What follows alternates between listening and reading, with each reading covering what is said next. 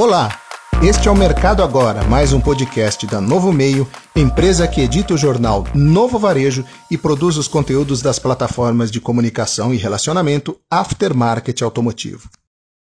A distribuição de autopeças tem conseguido manter, em média, algo entre 40% e 50% de seu faturamento normal, mesmo em dias de confinamento. Fontes ouvidas pela reportagem do Novo Varejo revelam que algumas empresas trabalhavam com expectativa de faturamento próximo de zero a partir da metade de março. Mas a demanda de segmentos como delivery, tanto de carros quanto de motos, acabou ajudando. Também contribuiu o fato de as oficinas mecânicas continuarem de portas abertas e consumindo peças.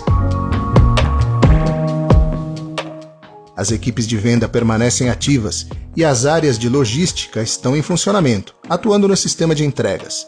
Apesar disso, em razão das dificuldades impostas a toda a cadeia pelo isolamento social, em geral, o resultado na distribuição tem sido o prejuízo. Mesmo assim, muitas empresas optaram por manter a remuneração dos funcionários em 100%, não aderindo à possibilidade aberta por medida provisória do governo federal que autoriza a redução de jornada e salários, ou suspensão dos contratos de trabalho. As empresas que têm caixa estão utilizando esses recursos para financiar as operações. Já aquelas que precisam recorrer aos bancos têm uma preocupação a mais para administrar, uma vez que as instituições reduziram o acesso ao crédito e estão vendendo dinheiro muito mais caro.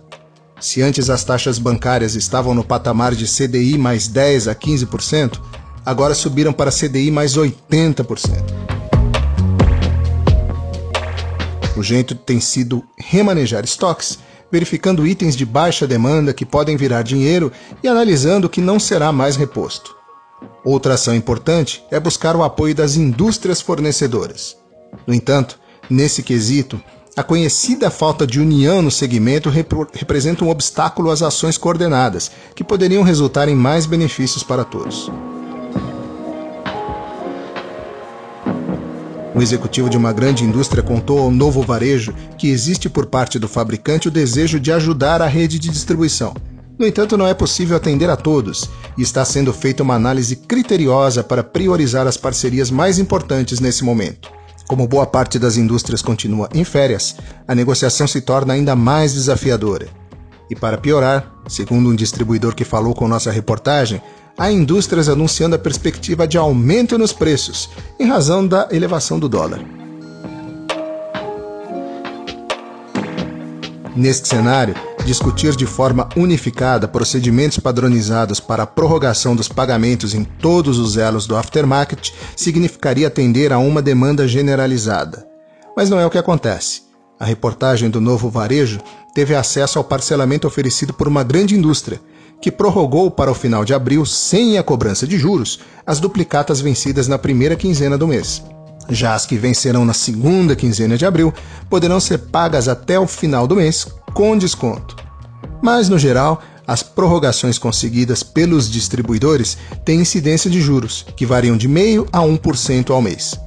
Quando não são concedidas as prorrogações, normalmente a justificativa apresentada é a negativa da matriz.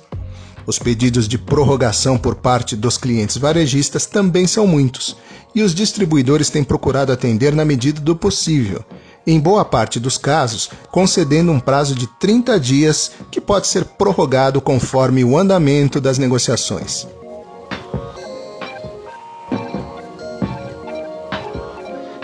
E de negociação individual em negociação individual, cada um vai se virando como pode e contando, acima de tudo, consigo próprio. Poderia ser diferente, mas a desindividualização ainda não se tornou uma política no aftermarket automotivo.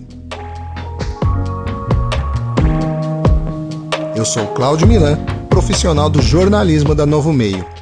Você ouviu o podcast Mercado Agora, a notícia construída com o protagonismo da sua opinião.